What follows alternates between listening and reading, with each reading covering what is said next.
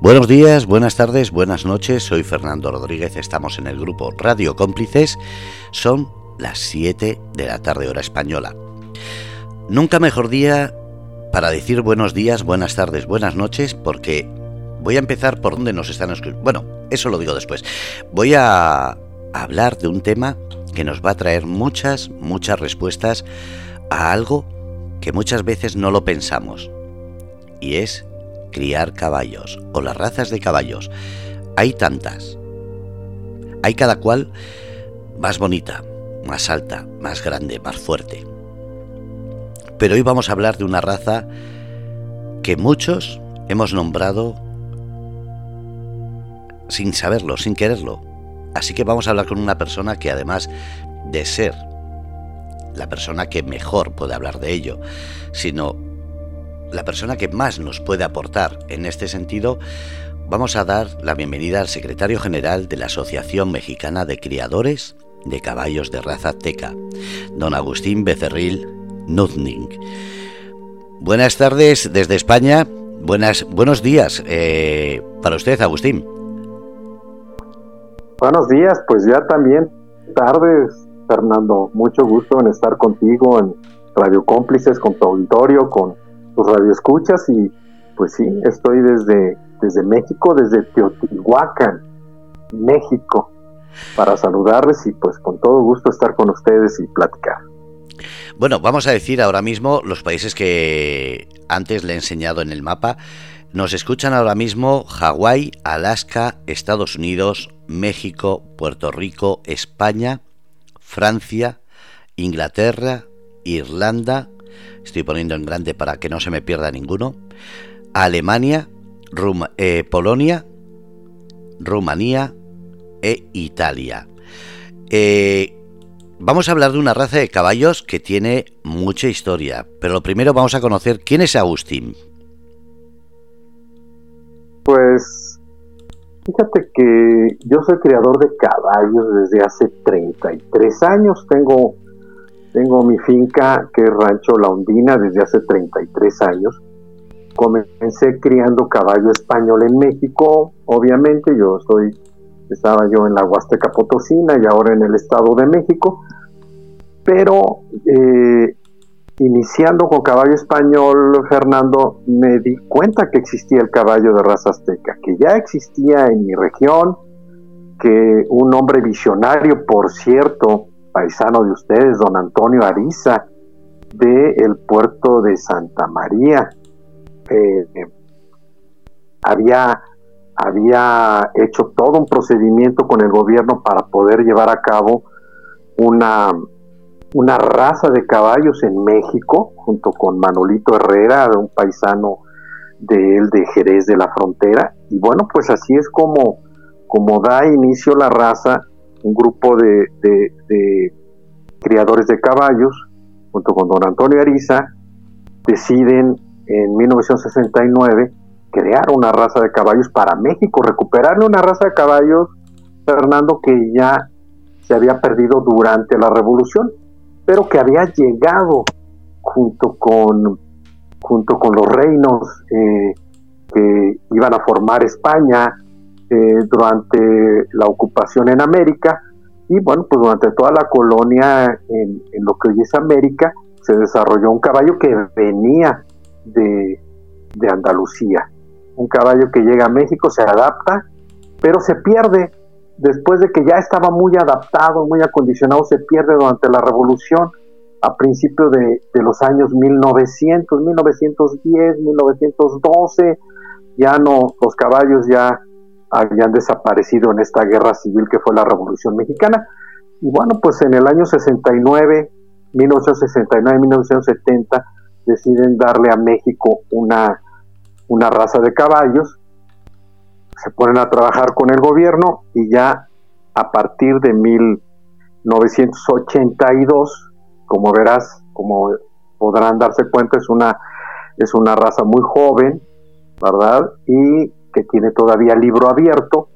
Y bueno, pues este, a partir de 1982 eh, somos ya una raza de caballos con su propio reglamento técnico, ¿verdad? Una tabla de cruzamientos que ordena la cruza de los caballos, que son las razas fundadoras, son caballo español o caballo lusitano, con la cruza de hembras cuarto de milla americanas o criollas seleccionadas en México. Y a partir de 1994, 18 de noviembre de 1994, el gobierno de México la nombra la raza nacional de caballos para nuestro país. Entonces yo estoy criando caballos desde hace 33 años, ¿verdad? Eh, prácticamente todo el tiempo ya eh, al inicio, después de tener españoles con aztecas. Y bueno, pues tengo desde el año 2000 hasta la fecha como secretario general de la asociación y pues estamos a nivel internacional, Fernando. Tenemos eh, delegaciones en Estados Unidos, tenemos tres en Canadá, tenemos delegaciones en España, en Francia, en Hungría, en Ucrania, en Holanda, en Italia, en Israel también tenemos, tenemos en Australia y estamos por abrir en Colombia y China, en Shenzhen, en China. Madre mía, un caballo viajero. Pero vamos al principio. Todos hemos visto películas de vaqueros, ese caballo media milla que mucha gente no asimila el nombre, pero para que la gente entienda es ese caballo que se veía en las películas de indios y vaqueros. Fuerte, robusto, de larga distancia. Y el caballo lusitano, el caballo español, el caballo que se supone o se ve en Jerez, en las ferias, en las fiestas, en las celebraciones, ese es el otro de la mezcla. Eh, ¿Qué tipo de raza es eh, entonces la raza azteca? ¿Es fuerte? ¿Es de larga trayectoria? ¿Es eh, para pasear? ¿Cómo es? Sí, bueno, pues lo mejor de, estas dos, de, de, estas combinaciones, ¿no? Que bueno, el caballo español, bellísimo, un caballo funcional también, muy bello, un caballo que le, que le aporta al caballo de raza azteca pues esa, esa forma gallarda este, y, fuerte de, presentarse, de belleza. Un caballo lusitano que también es la, la, parte que, en el caso de que utilices caballo español, si no utilizas caballo español, puedes utilizar caballo lusitano, que es un caballo este, muy versátil, un caballo muy valiente, ¿verdad? Eh, que ha sido seleccionado por su funcionalidad por, por los, los portugueses, ¿verdad? Con hembras criollas, que son hembras que se, que se quedaron en México, que fueron adaptándose y que se seleccionan para los cruzamientos, o el cuarto de milla, el cuarto de milla del que hablas de este medio milla, que es un caballo americano, que lo han adaptado los americanos, lo han lo han perfeccionado los norteamericanos en Estados Unidos, porque ellos eh, utilizaron, tuvieron que hacer también una raza. Ellos trajeron caballos de, Inglaterra, trajeron caballos eh, a América y los combinaron con precisamente lo que nosotros ya teníamos en América y que había llegado desde la península ibérica. ¿Verdad? Caballos que se adaptaron, seleccionaron yeguas para cruzarlas con sus sementales y crean ellos el cuarto de milla. Esto a manera muy general, porque tiene, pues tiene todo un estudio y, un reglamento. Y nosotros hacemos lo mismo. Nosotros recuperamos un caballo que se perdió, que llegó con esa sangre ibérica a México, que se adaptó, como decía yo, se perdió eh, posterior a la Revolución Mexicana 1910, 1912, ¿verdad? Y empezaron a llegar caballos de otras, de otras, de otras partes. Entonces, nosotros eh, seleccionamos e, e, esta raza porque es lo que realmente había llegado en un inicio a lo que hoy es América, a lo que hoy es México, que es Mesoamérica y Aridoamérica. Entonces logramos un caballo con mucha belleza, pero con mucha potencia como lo tiene el cuarto de milla. Un caballo poderoso con un tren posterior eh, que impulsa mucho el caballo, al caballo y pues con unos andamientos, con unos, con unos, con unas extensiones extraordinarias que hereda del caballo ibérico. Tenemos caballos de raza azteca, por supuesto en la charrería, tenemos caballos en el adiestramiento, tenemos caballos con mucho éxito en, en el rejoneo, y ahí también tenemos mucho éxito con, con, con criadores en España, ¿verdad? Y tenemos mucho éxito en enganches, tenemos éxito, tenemos, fíjate que tenemos un caballo en, el norte de, México, un azteca llamado Tical, que está saltando 1.65 en competencias de, de salto. Entonces tenemos un caballo muy versátil, muy fuerte, y pues si te digo que sirve para el rejoneo, pues ya te imaginarás, pues que prácticamente sirve para todo. Un caballo dócil, pero de altura, de colores, de presentación, ¿cómo, ¿cómo podemos imaginarlo, ya que estamos en la radio, cómo podemos imaginar ese caballo de raza pura azteca?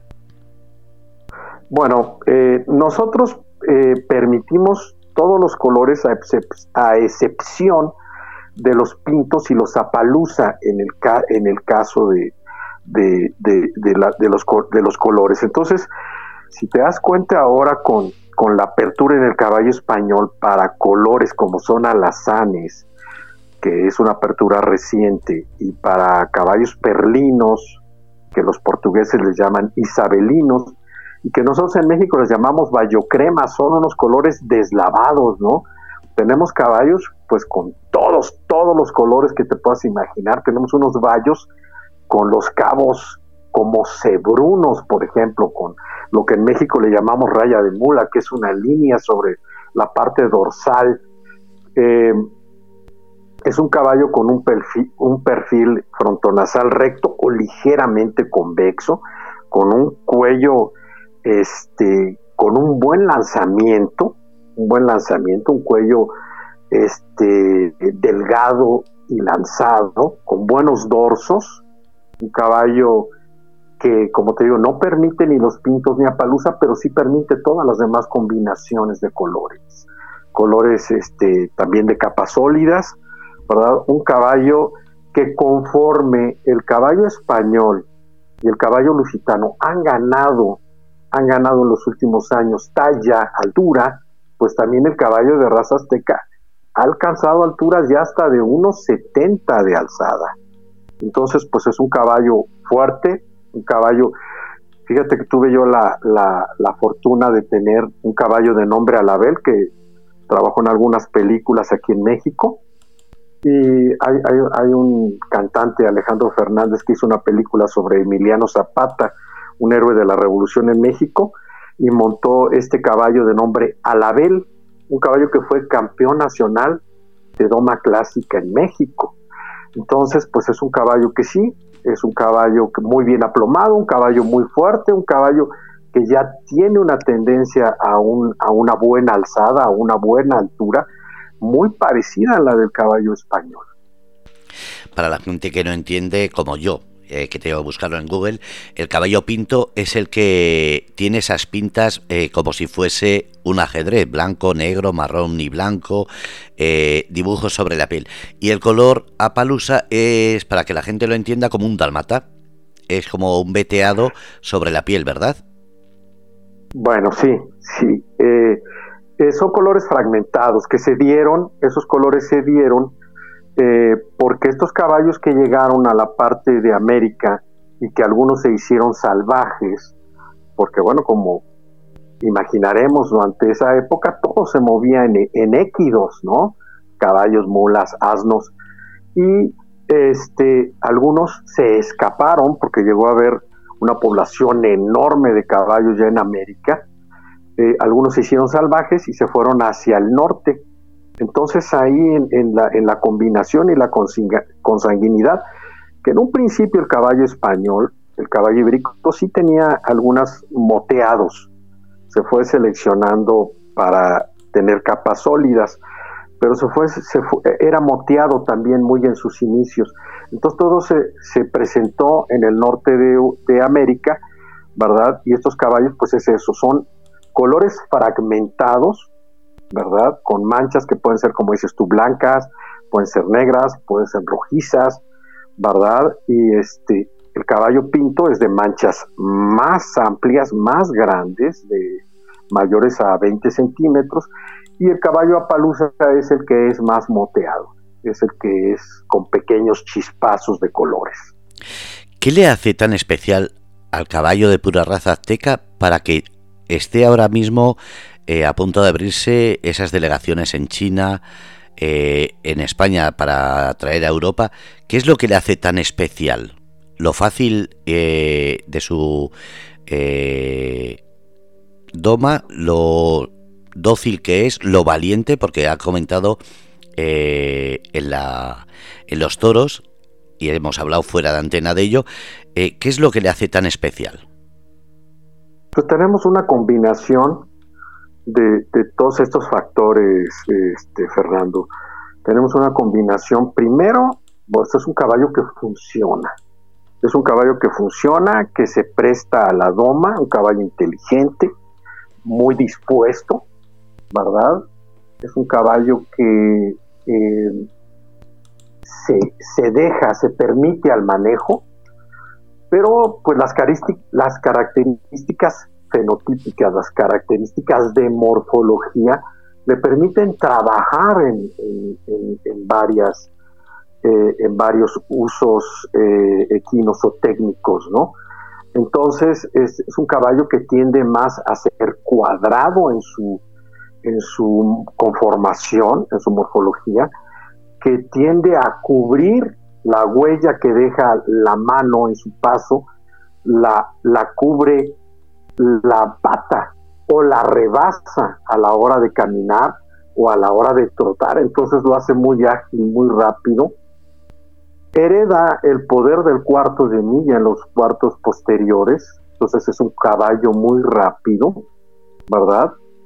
Y este, pues es un caballo muy dispuesto. Eh, ustedes tienen varios rejoneadores que tienen caballos de raza azteca ya en la cruza.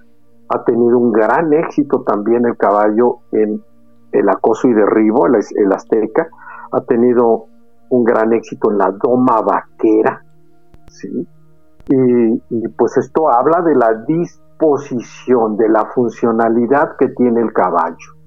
Allá en, en, España tenemos un muy buen amigo, Luis Miguel Correa, eh, su padre Luis, Luis Correa, rejoneadores, estuvieron en México hace algunos años, en, el año 86 se llevaron caballos de raza azteca hacia España, están en Mérida, ellos tienen una cría de caballos muy importante en Europa, ¿verdad? Que están, que están, eh, esos caballos están yendo al, al, centro de Europa, eh, adquiridos por el centro de Europa, porque son caballos que precisamente eh, llevan todo esto, valentía, inteligencia, buena conformación, mucha agilidad, muy versátil el caballo, ¿verdad? Y ellos tienen ya muchos años criando aztecas en, Mérida, en Valverde de Mérida, y, ellos han constatado en Europa el funcionamiento. Tenemos otros criadores en España, ¿verdad? Como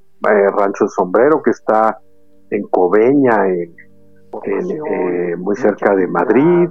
Tenemos eh, Hacienda, Hacienda Guadalupe, que está en Sevilla, de nuestro buen amigo Enrique Sánchez. hemos tenido una gran cantidad, los, la familia Lora Sangrán en, en, Sevilla, criando caballos de raza azteca.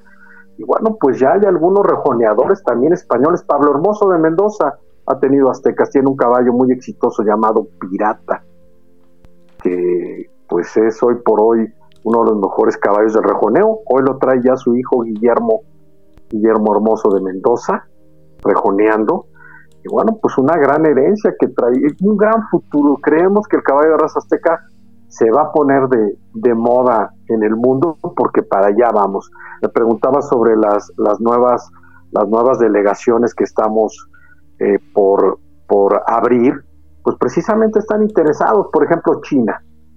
China fue un país que durante mucho tiempo estuvo, estuvo encerrado a todo lo, lo, que era occidental, ¿verdad? Pero ahora con la gran riqueza y poderío económico que tienen, se ha abierto por, por completo, ¿verdad? Y están adquiriendo caballos, están adquiriendo caballos españoles, por ejemplo, tienen un gran lote de caballos españoles, han volteado a ver el caballo español, en este caso, bueno, pues don Jack Shang Yu, que está en Shenzhen, junto con un buen amigo nuestro, eh, Daniel Verdugo, allá en Shenzhen, pues ellos están formando ya nuestra delegación.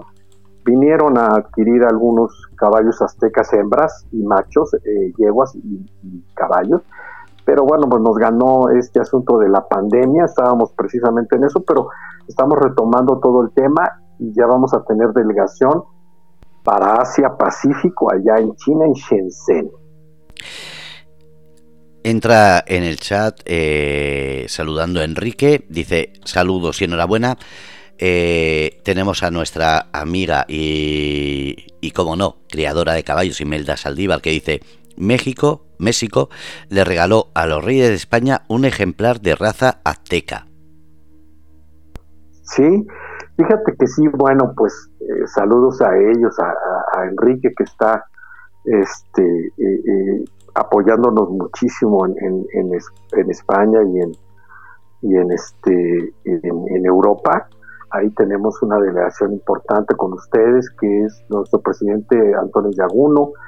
Y bueno, pues tenemos por ahí a, a Enrique apoyándonos, Enrique Sánchez Escalante. Tenemos también, fíjate que está también con nosotros ahí este Félix Regía, que tiene su, su cría de caballos, te decía yo, en España, en Madrid pero también está un, sobrino nieto de don Antonio Ariza, que fue eh, el creador de la idea original de tener un caballo, una raza nacional de caballos en México, este Daniel Ariza, eh, sobrino nieto de don Antonio Ariza, él está en el sur de España, y este y hemos hecho un equipo fuerte internacional en donde también Imelda Saldívar, creadora de caballos, que es nuestra secretaria del Comité de Vigilancia, con nuestro presidente, yo soy secretario general, tenemos un presidente que es don, don Juan Aurelio Caballero, hemos hecho un, fuerte equipo con, con un gran creador también, con Víctor Rincón Franco, y nos hemos eh, eh, abierto al mundo a,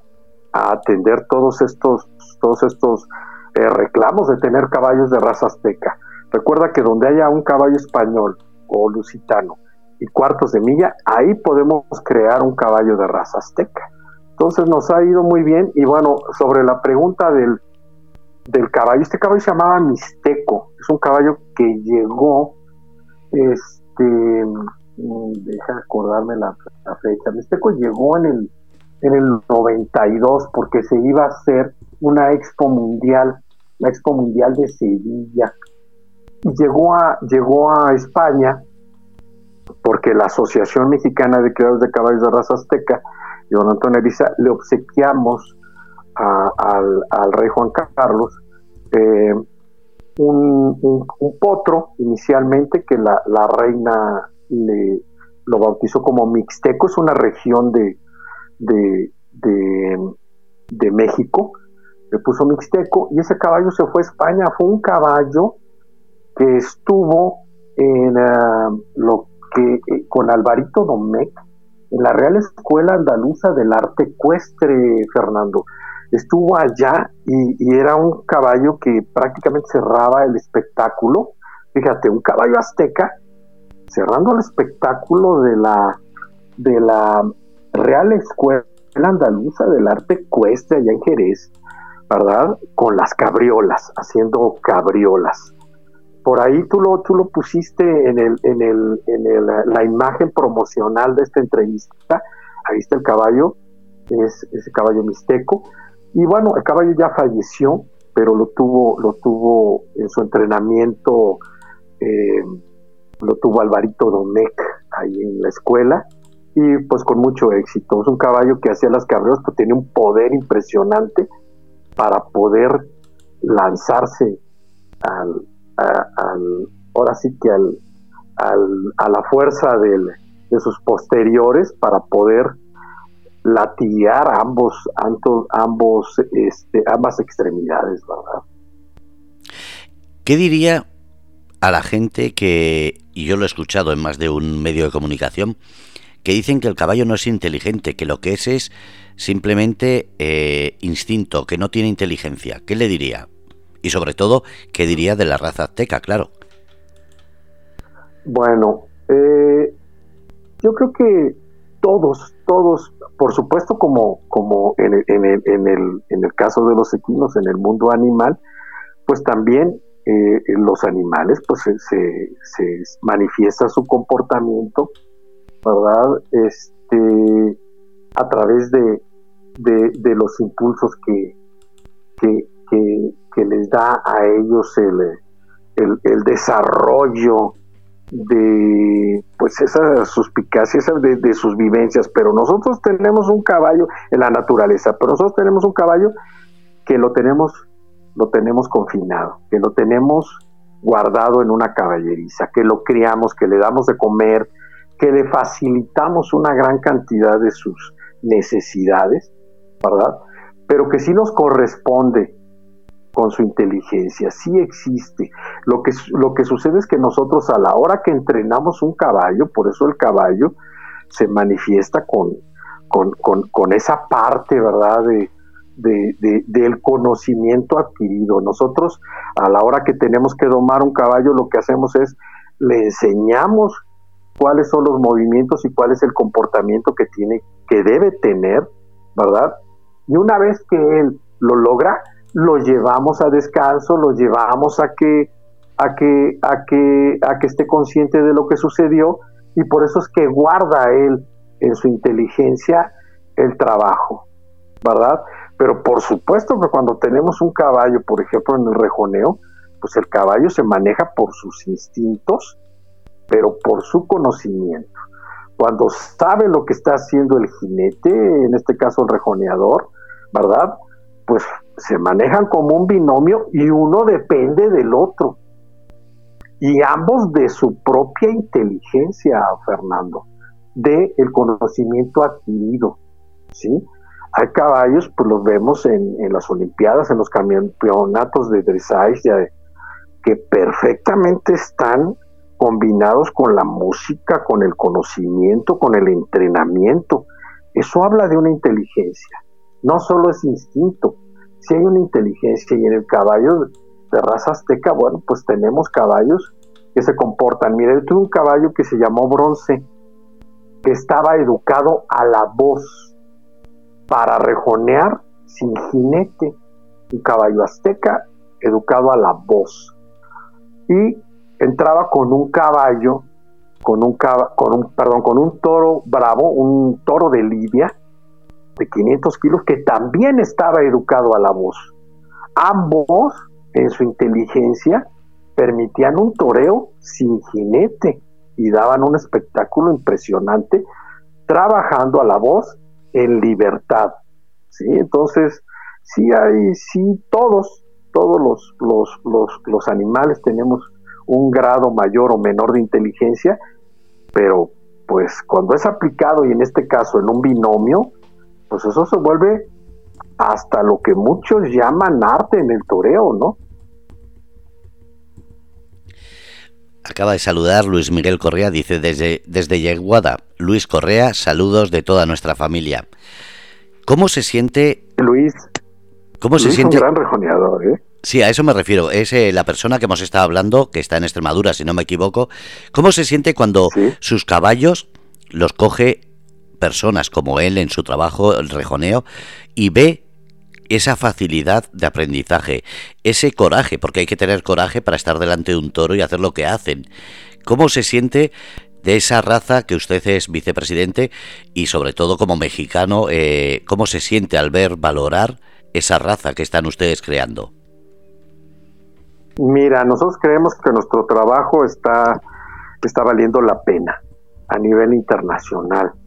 En el caso de la familia Correa, de don Luis y, de Luis Miguel, acabo de estar con ellos en noviembre, en las fechas del CICAP, del Salón Internacional del Caballo. Estuve ahí con ellos en Extremadura, en su criadero, eh, viendo eh, el trabajo que están haciendo. Ellos estuvieron en México, ellos estuvieron en México varios años.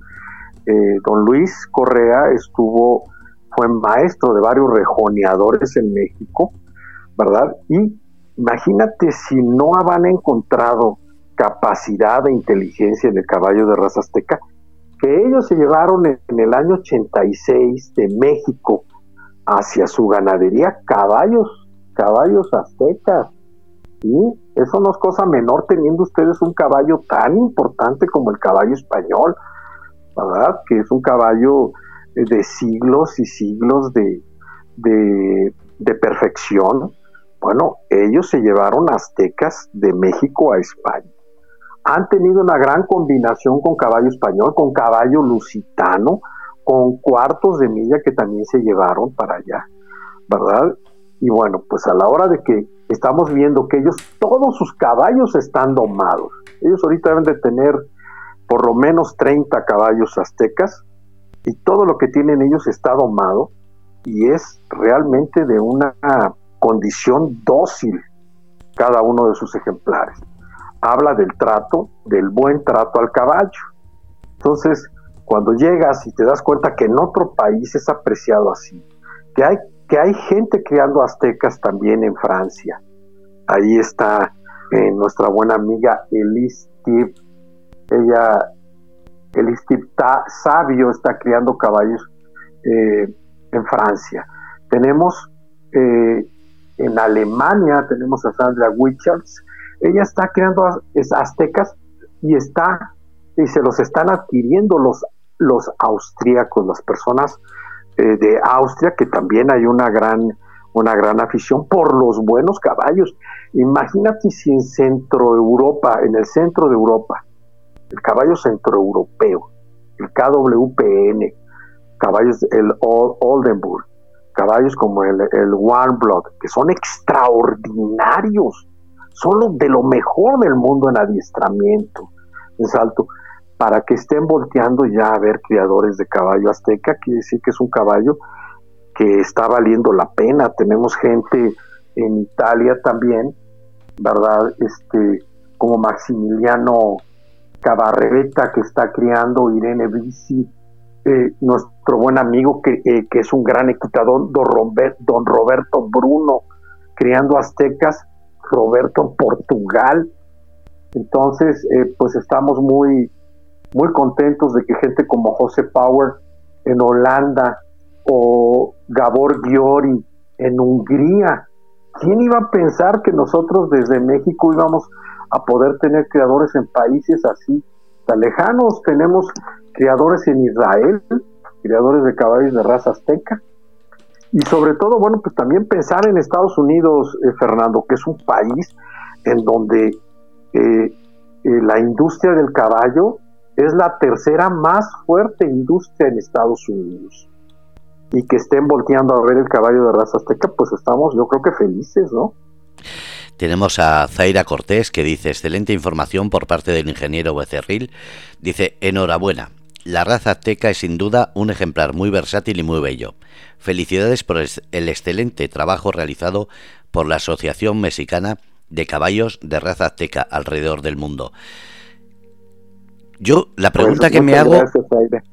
yo lo que mm, me, viene a la cabeza ahora es el mantenimiento. Porque, claro, si es eh, de doma fácil o inteligente o cosa que otros caballos y otras razas también lo son, pero ¿y el mantenimiento? ¿Cómo es? Porque mucha gente estará preguntándose eh, a la hora de veterinarios, a la hora de reproducir, a la hora de, de mantenerlo.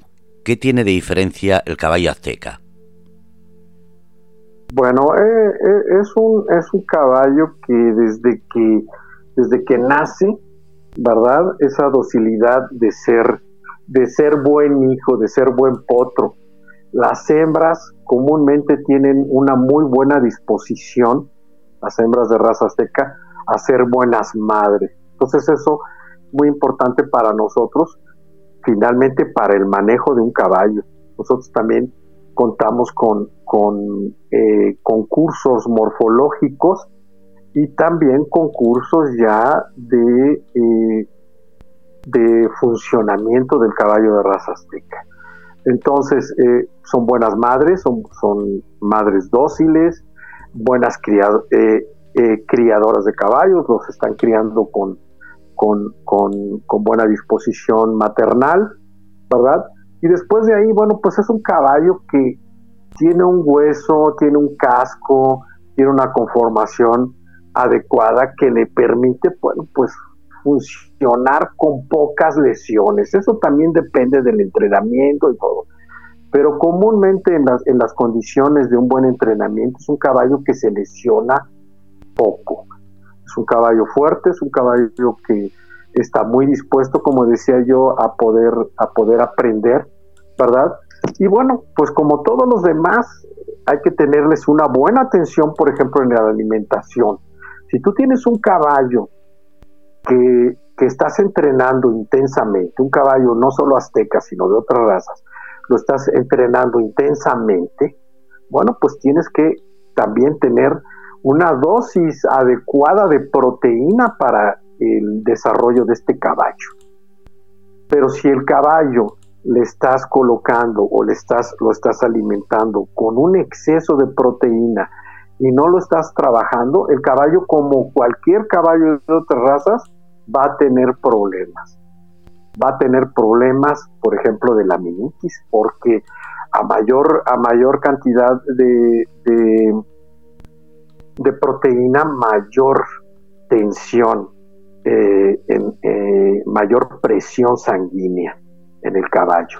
Entonces sí es muy importante tener la alimentación adecuada, que el caballo también tenga sus, sus suplementos para poder trabajar y desempeñarse correctamente, una alimentación que tenga un buen pienso, que pienso, que tenga un, un buen forraje para que el caballo igual no vaya a adquirir una gran cantidad de, em, de parásitos, por ejemplo, es el, es el, eh, la, el manejo común que llevamos en caballos que tenemos estabulados y que tenemos trabajando. Entonces es un caballo que, pues, mientras lo tengas tú con las proporciones adecuadas en su, en su alimentación y su entrenamiento adecuado, con en las manos adecuadas, como en cualquier otra raza, es un caballo que va a responder y que no va a estar propenso ni a lesiones ni a enfermedades. Acaba de entrar Imperio, dice enhorabuena, saludos. A mí, eh, como desconocedor de los concursos de caballos, de la presentación de caballos, eh, ¿qué es lo que se, se mira en esa para decir es el mejor caballo azteca del mundo en una exhibición? La altura, el brillo, el peinado, eh, porque yo lo único que pensaría es si tiene bien eh, si está bien cuidado, si, si se le ve sano, pero no sabría qué más mirar. Sí, bueno, pues es buena pregunta porque finalmente este, eso es algo que comúnmente con los creadores y en los concursos pues es, es tema de discusión, ¿no? Porque siempre creemos que tenemos el mejor azteca del mundo todos. Ahí me pregunta, ¿cuál es el mejor caballo de todos? Bueno, pues el mío. ¿Verdad? Es el que yo disfruto, es el que yo... Yo también pensaría eso. Pues sí, yo pues sí. Este, me pregunta, ¿cuál es el mejor caballo azteca que hay? Bueno, pues el mío, el que yo estoy montando para mi esparcimiento y me siento seguro en él. Pero cuando llegamos a un concurso morfológico, ¿verdad? Pues vamos a, vamos a calificar el caballo en, en dos vertientes.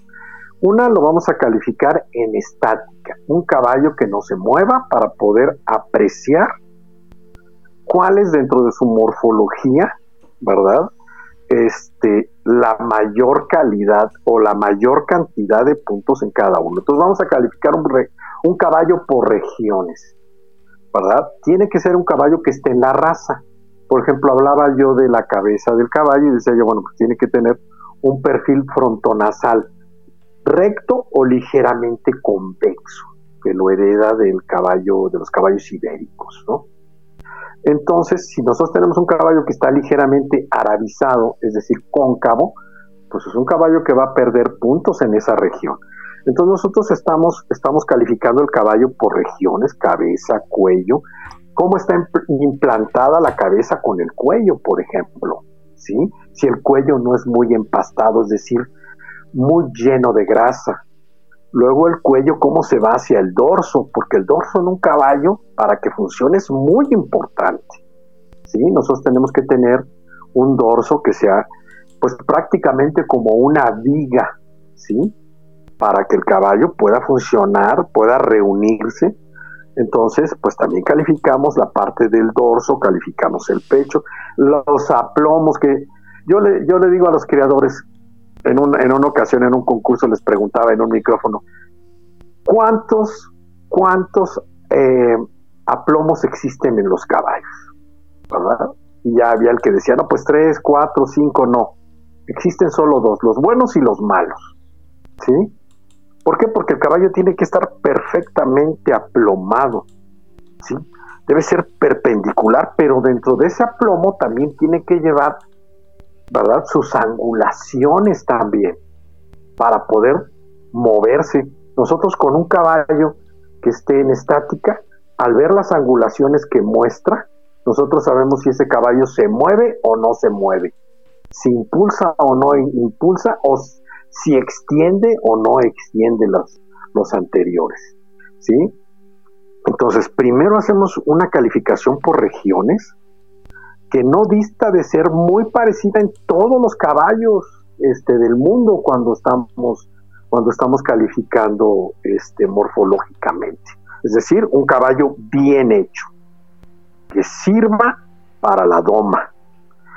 Después llevamos al caballo a la dinámica, Fernando, es decir, a que se mueva.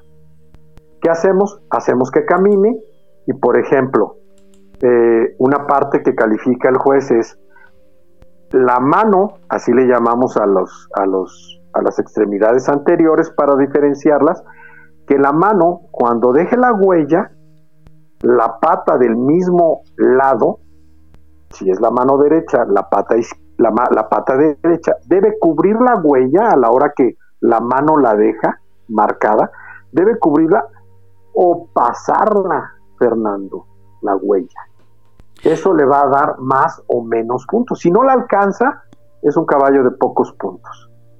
Pero si la alcanza, pues de ahí vamos 5, 6, 7, 8, 9 y pues el 10 dicen que no existe caballo perfecto.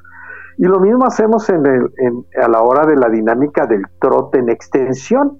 Hacemos que el caballo haga un trote en extensión y se califica lo mismo. ¿Qué tanto la huella eh, que deja la mano la cubre el, posterior, la huella del casco del posterior, qué tanto es la extensión principalmente en el caballo azteca, porque en el caballo español también se califica, además de la extensión, se califica la elevación, pero este, nosotros le damos más puntos a la extensión en el caballo de raza azteca.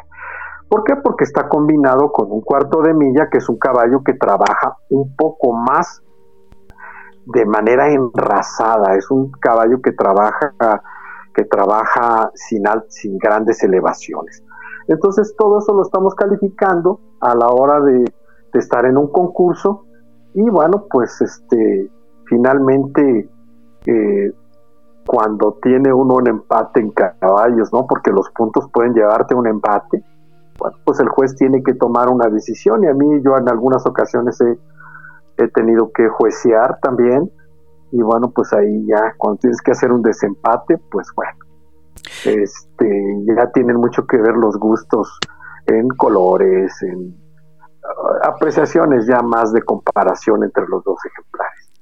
Don Agustín, yo estaba pensando precisamente en esos peinados que se le hace, ese brillo de pelo, de la piel, eh, en esa marcada o no de los músculos no estaba pensando en eso de las zancadas, no estaba pensando en eso de la extensión. Fíjese, el no saber lo que nos fijamos las personas, que es incluso el color, un blanco puro, un negro puro, que realza esos brillos, esos músculos. Yo estaba pensando que eso es lo que se buscaba. Mira, fíjate que eh, como criadores de caballos, eh, siempre buscamos tener en nuestros ejemplares siempre que resalten todas las condiciones o las buenas condiciones de la morfología, porque no existe caballo perfecto. No existe, o sea, la perfección, pues la podemos hacer en, siendo unos grandes dibujantes o grandes pintores, pero pues hay caballos que se acercan mucho a la perfección, sí los hay, que se acercan mucho a la perfección. Y nosotros como creadores y los manejadores que tenemos en pista tienen que ser profesionales. Entonces ahí es donde nosotros tenemos que resaltar las cualidades, pero también ocultar lo que no está del todo bien en nuestros ejemplares, que también lo tenemos en cada uno de nuestros ejemplares. Yo le digo a la gente, eh, voy a hablar coloquialmente, lo que tiene que hacer el manejador es ocultar, es decir, tratar de engañar al juez sobre los defectos del ejemplar. No lo vas a poder engañar realmente porque pues por eso es juez, pero esa es tu labor, que lo que tiene, lo mejor que tiene tu ejemplar se muestre, ¿sí? Y lo, y lo que no esté muy bien lo puedas ocultar, ¿sí? Y por eso tiene que haber un gran trabajo antes de un concurso en el manejo, ¿sí? Entonces, y los caballos vienen con ese brillo, vienen con esa preparación que viene también desde adentro del caballo, Fernando. Porque eso viene junto con la alimentación y el buen trato que le damos a los ejemplares. Eso se va a expresar también. En la gimnasia con la que los estamos entrenando, ese entrenamiento que lleva para desarrollar los músculos, para poder cubrir la huella, como hablábamos, para poder en el trote de extensión, tener un, arremeter y tener una gran impulsión y una gran extensión, es un trabajo profesional cuando también te dedicas a ser criador de caballos, porque eh, pues podemos ser ingenieros, médicos, este, abogados, eh, comerciantes, pero si te vas a dedicar a la cría de caballo, porque hay quien tiene el caballo por gusto, porque este, lo quiere disfrutar, pero hay quienes nos dedicamos a la cría de caballos, pues tenemos que ser unos profesionales, Fernando, porque ¿qué es lo que estamos haciendo? Estamos vendiendo nuestro trabajo.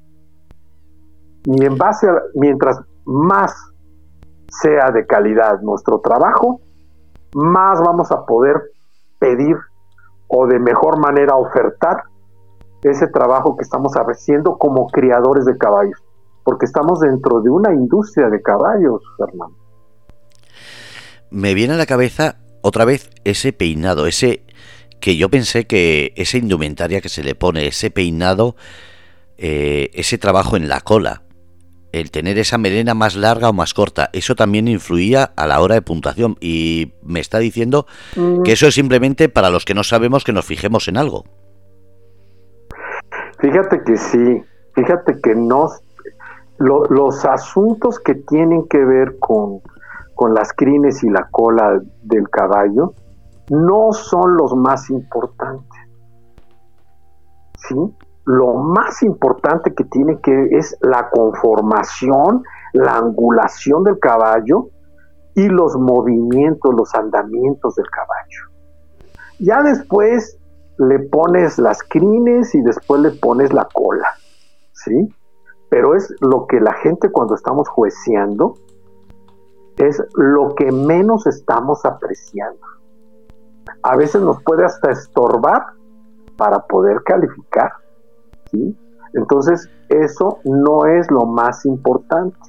Eso a nivel criador y a nivel social y a nivel, pues eso es importante. Siempre se ve un caballo sano, este, un caballo muy tratado, muy bien cuidado, pero nosotros lo más importante es en la morfología, en el movimiento para que el caballo funcione. Buscamos en el caballo azteca, como lo hacen ustedes en el caballo español, como lo hacen los portugueses en el lusitano, como lo hacen todos en un caballo para monta, la funcionalidad. Si no tenemos, por ejemplo, un caballo con un gran dorso, vamos a tener un problema porque el caballo va a estar peleando contra su propia estructura para poder reunirse a la hora de a la hora de aprender, a la hora de entrenar, a la hora de funcionar en un concurso ya en el adiestramiento, ¿no? Entonces, es bien importante porque en un caballo, en, un concurso de conformación, ahí le estás dando un puntaje que va a, ser de, de, buena morfología para un buen funcionamiento cuando lo vas a entrenar cuando lo vas a adiestrar. Si no tiene buena conformación, te va a costar mucho trabajo. En el chat, Pili dice: Felicidades, primo. Me encanta escuchar tus conocimientos de los caballos aztecas. Volviendo a los caballos y en especial a los aztecas. Si tengo que mirar algo para saber si el caballo está sano, si está fuerte, ¿qué me tengo que fijar? En esa anchura de, de pecho, en la altura, en los, en los dientes, como siempre se ha dicho, en la mirada, en el pelo. ¿Cómo, ¿Cómo a primera vista puedo saber si ese caballo está sano, está fuerte? ¿O se nota en algo esa, digamos, mm, falta de coraje que se necesita para ciertas labores?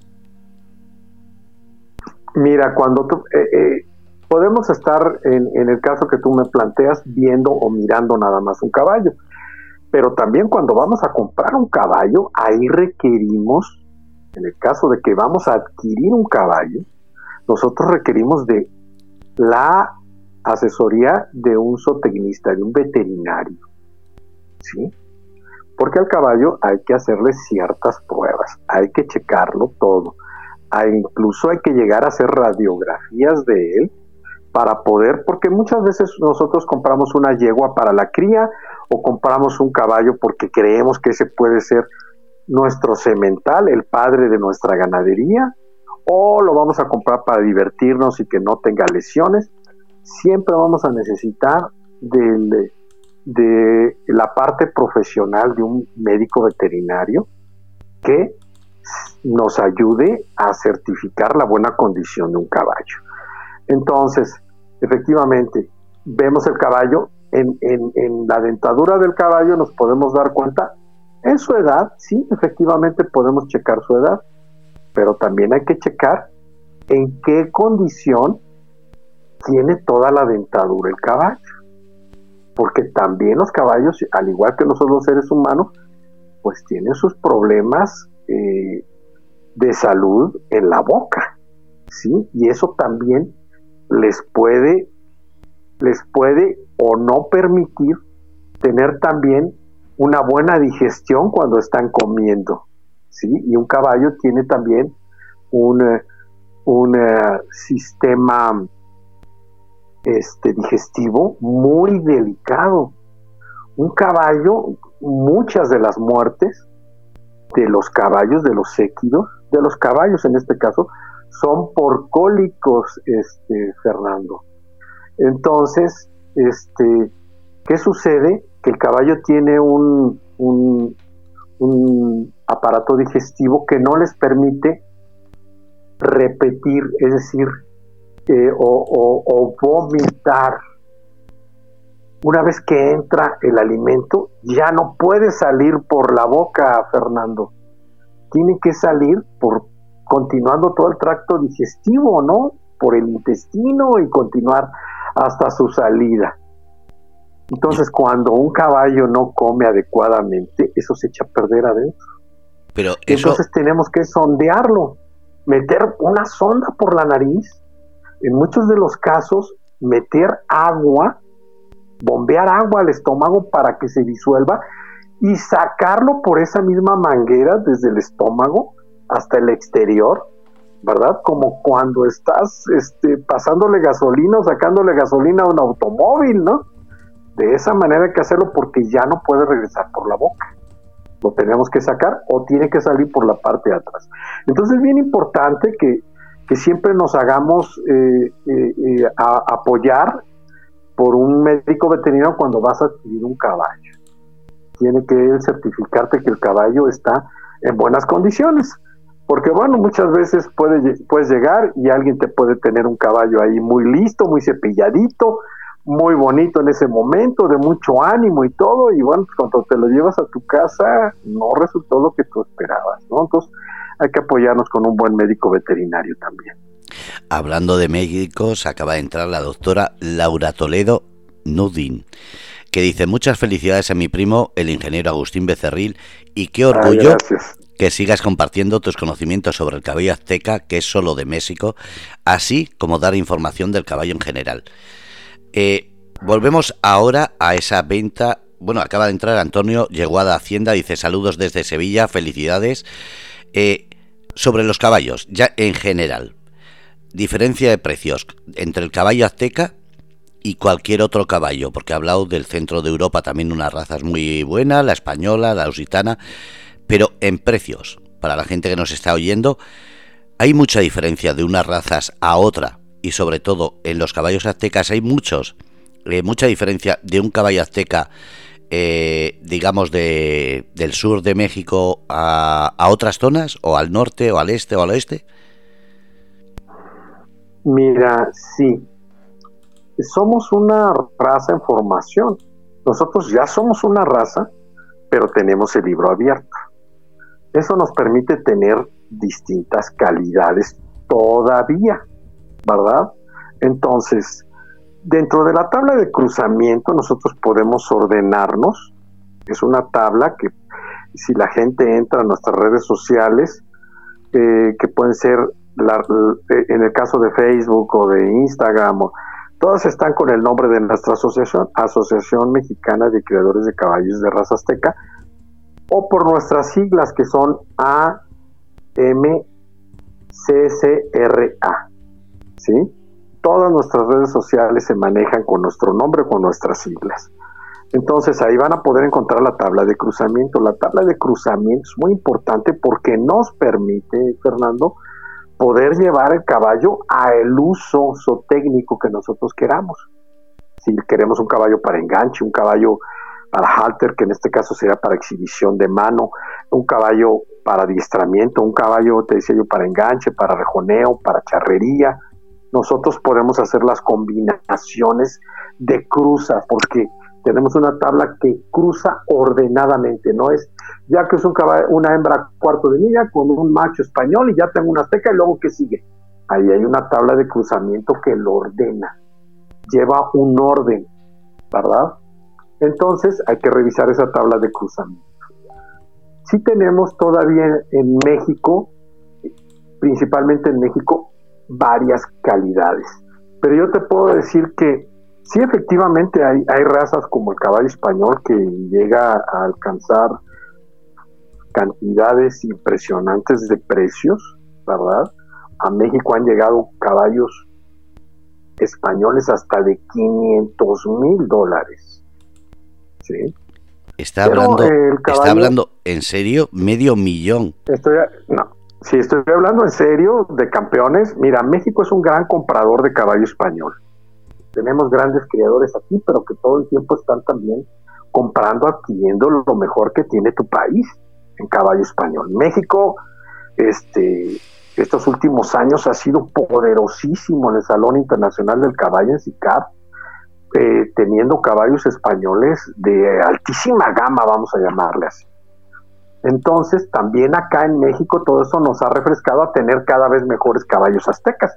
Y que te digo, si tenemos al, cuarto de milla, pues son nuestros vecinos, los Estados Unidos, ¿no? Que también tiene la mejor calidad.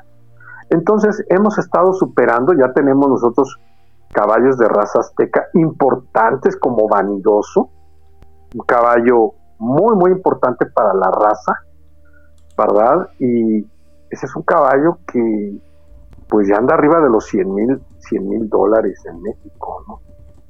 Entonces todavía tiene el caballo de raza azteca, tiene precios cómodos, ¿verdad? Pero también tiene sus calidades, como en todo, ¿no?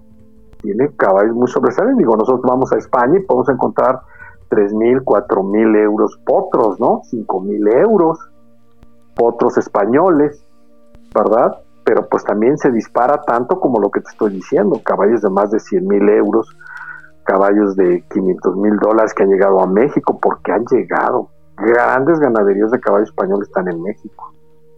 Entonces, eh, hemos sido grandes compradores también allá en, España, ¿verdad? Y eso ha hecho que cada vez el caballo de raza azteca sea más importante, más bello, más grande, más eh, funcional y de mejores precios. Pero todavía encuentras en México encuentras caballos de raza azteca con precios cómodos como para poder como para poder este, disfrutarlo, ¿no?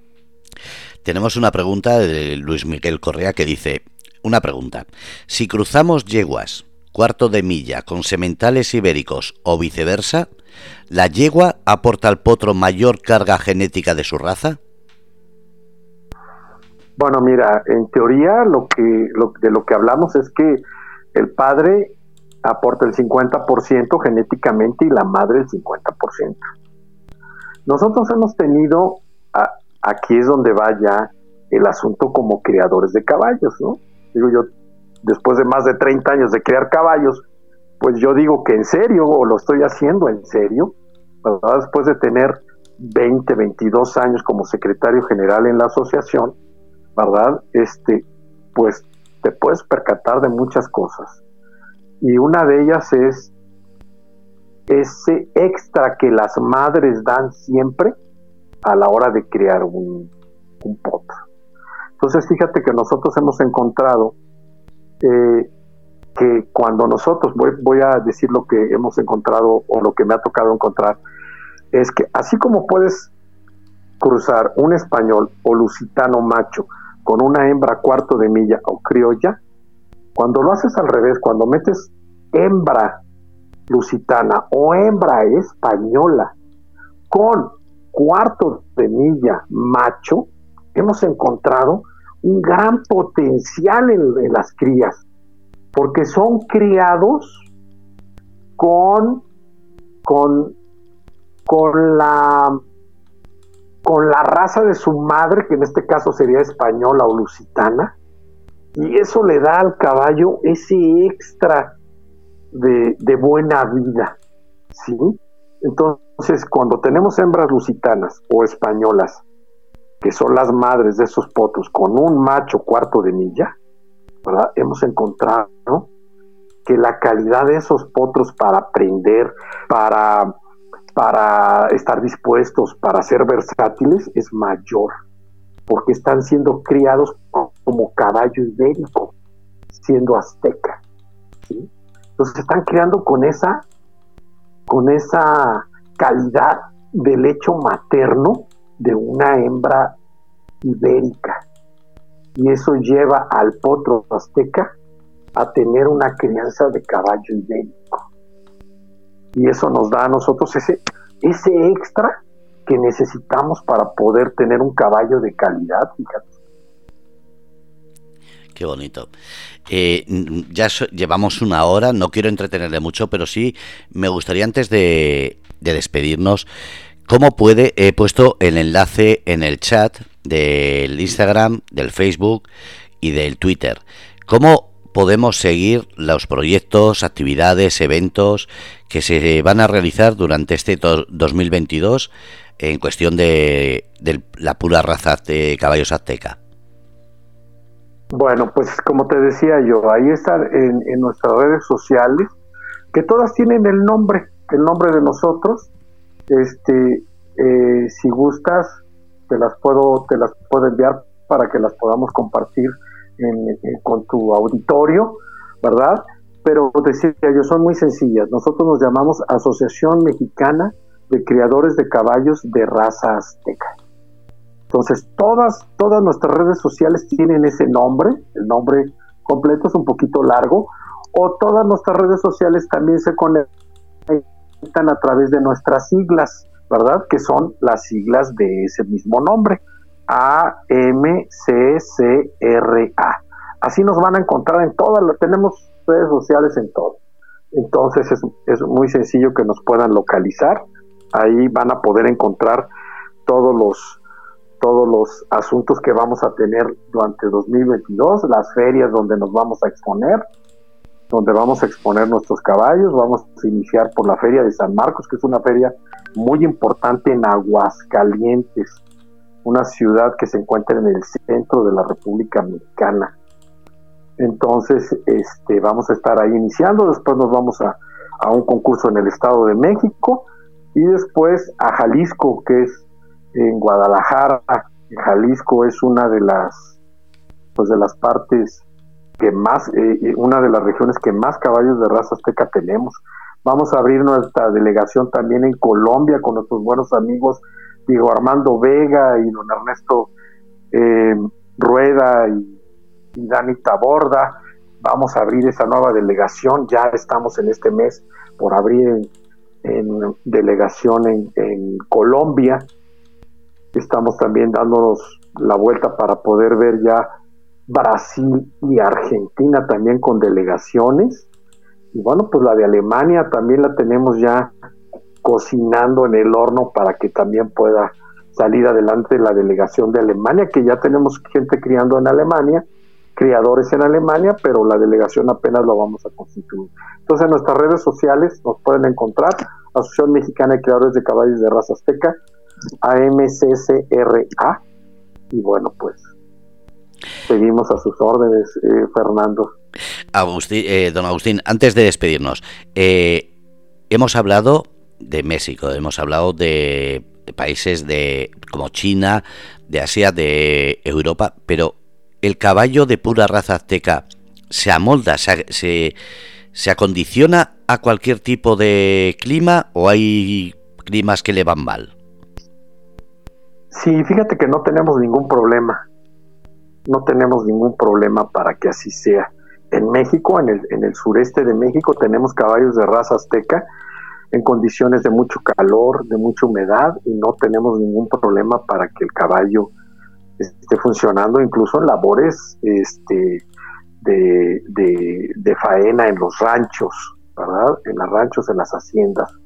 Y bueno, pues tenemos lugares en donde se están creando caballos también de mucho frío. Bueno, ya mencionábamos algunas partes de Europa donde hace mucho frío, pero en Estados Unidos tenemos creadores de caballos en el estado de Washington, por ejemplo, que es la parte más al norte de Estados Unidos, en Illinois, en, Chicago, en, en ah, Michigan se están criando caballos de raza azteca pegado a, Canadá.